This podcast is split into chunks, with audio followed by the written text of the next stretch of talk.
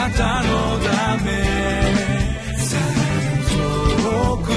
り近くへ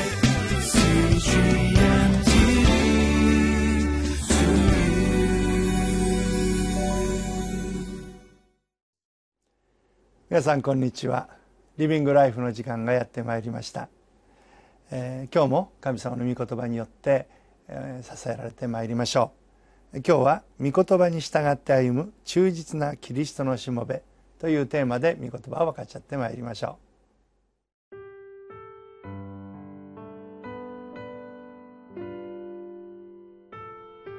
コリント人への手紙第一4章1節から8節。こういうわけで私たちをキリストのしもべ、また神の奥義の管理者だと考えなさい。この場合、管理者には忠実であることが要求されます。しかし、私にとっては、あなた方による判定、あるいは、およそ人間による判決を受けることは、非常に小さなことです。事実、私は自分で自分を裁くことさえしません。私にはやましいことは少しもありませんが、だからといってそれで無罪とされるのではありません。私を裁く方は主です。ですから、あなた方は主が来られるまでは何についても先走った裁きをしてはいけません。主は闇の中に隠れたことも明るみに出し、心の中の計りごとも明らかにされます。その時、神から各人に対する称賛が届くのです。さて、兄弟たち、以上、私は私自身とアポロに当てはめて、あなた方のために言ってきました。それは、あなた方が私たちの霊によって書かれていることを超えないことを学ぶため、そして一方に組みし、他方に反対して高慢にならないためです。一体誰があなたを優れたものと認めるのですか？あなたには何かもらったものでないものがあるのですか？もしもらったのなら、なぜもらっていないかのように誇るのですか？あなた方はもう満ち足りています。もう豊かになっています。私たち抜きで王様になっています。いっそのこと、あなた方が本当に王様になっていたらよかったのです。そうすれば、私たちもあなた方と一緒に王になれたでしょうに。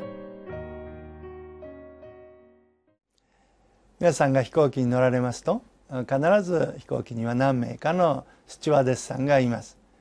彼女たちは乗客の私たちが快適な旅ができるようにいろいろなお世話やサービスを提供してくださる人たちです。そしていつも私たちのことを見守っていてくださるということも言えるでありましょう。今日の聖書の箇所第一コリントの4章の一節にこういうわけで私たちはキリストのしもべまた神の奥義の管理者だと考えなさいと記されています。私たちはキリストのしもべです。キリストのに仕えるものでありますがそれは言葉を変えて言うと神の奥義の管理者である、えー、管理者という言葉はスチュワードあるいはスチュワードシップというふうな言葉英語の言葉で言われる言葉であります。すなわち神の奥義の管理者であるというのであります。神の奥義の管理者なのですが神の奥義とは一体では何でしょうか、えー、これは神の奥義とは福音のことでありますね、えー、この福音の中に神の救い神のご計画それが表されている。イエス・キリストを通して、えー、罪が許され救われるというその救いの奥義がキリストを通して表されているのであります。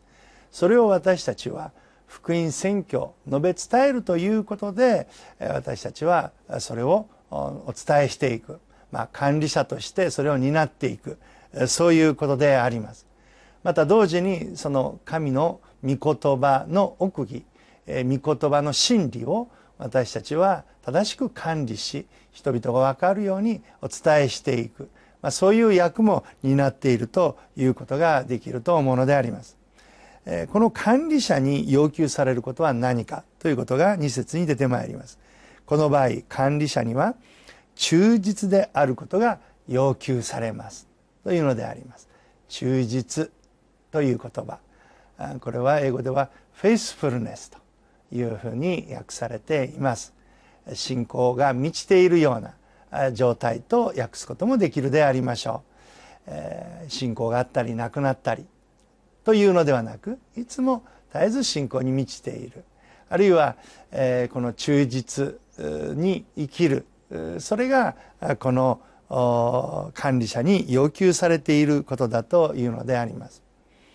別の箇所に、えー、タラントの話があります。ある人が自分のしもべたちに、えー、タラントを預ける。5タラント2タラント1タラントの財産を分け与えてそれを後で、えー、このしばらくして帰ってきました時に、まあ、生産をするわけですが5タラント預かった人はもう5タラント儲け。2タラント預かった人も2タラントは設けて良い忠実なしもべだよくやったと言われたのであります。1タラント預かった人はそれを隠しておいたというのです。悪い怠惰なしもべだと言ってそれを取り上げられてしまいますけれども与えられたもの福音委ねられた福音というものを私たちが忠実に生かしていく、まあ、増やすということはそれをお伝えしていくことであります。それを人々にお伝えしていくことでそれを私たちが正しく管理していくことができるのでありますでもどれだけ私たちが忠実であるかあるあったかということの判断というのはこれは神様がされることであって自分はちゃんとやってるとかやってないとかということを請求に判断してはならないのであります。え4節を見ますと3節を見ますとしかし私にとってあなた方による判定あるいはおおよそ人間による判決を受けることは非常に小さいことです。事実私は自分で自分を裁くことさえしません。私にはやましいことは少しもありませんが、だからといってそれで無罪とされるのではありません。私を裁く方は主ですと。おそらくパウロは周りの人たちのいろいろなひがみややっかみやあるいは批判する人たちからパウロは福音に忠実に生きていないんじゃないか曲げてるんじゃないかいろんなことを言われたのであります。それに対してパウロは人間的な判定判決というのは非常に小さいことだと。私自身も自分で自分を裁くようなことはしないと。裁くお方は誰だ？それは主なのだと。だから人の評価人がどう思うかどう考えるかそういうことは気にしないことであります。私たちに大切なことは神の前に忠実に生きる。今日聞いた御言葉その御言葉を忠実に生きていこう。そうすることが大切なことになってくるのであります。6節を見ますと「さて兄弟たち以上私は私自身とアポロに当てはめてあなた方のために行ってきました」それはあなた方が私たちの霊によって書かれていることを超えないことを学ぶためそして一方に組みし他方に反対して傲慢にならないためですと。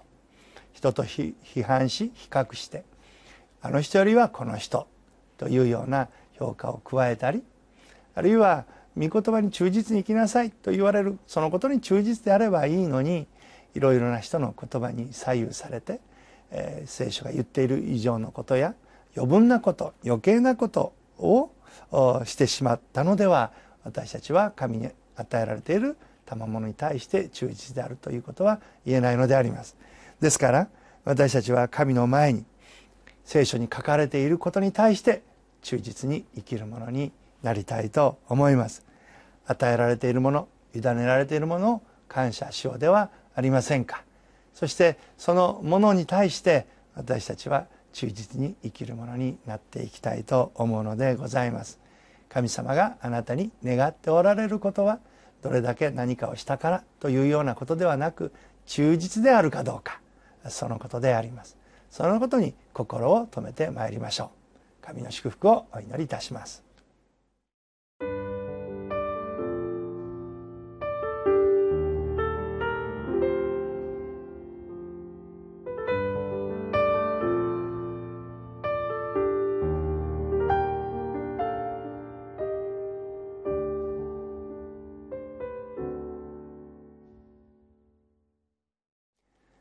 私たちはよく人と比較してしまいます。人と比較して、えー、勝っているとか劣っている。そういうふうに評価を自分でしてしまいます。それは些細なことでありそれをすれば私たちはいつの間にか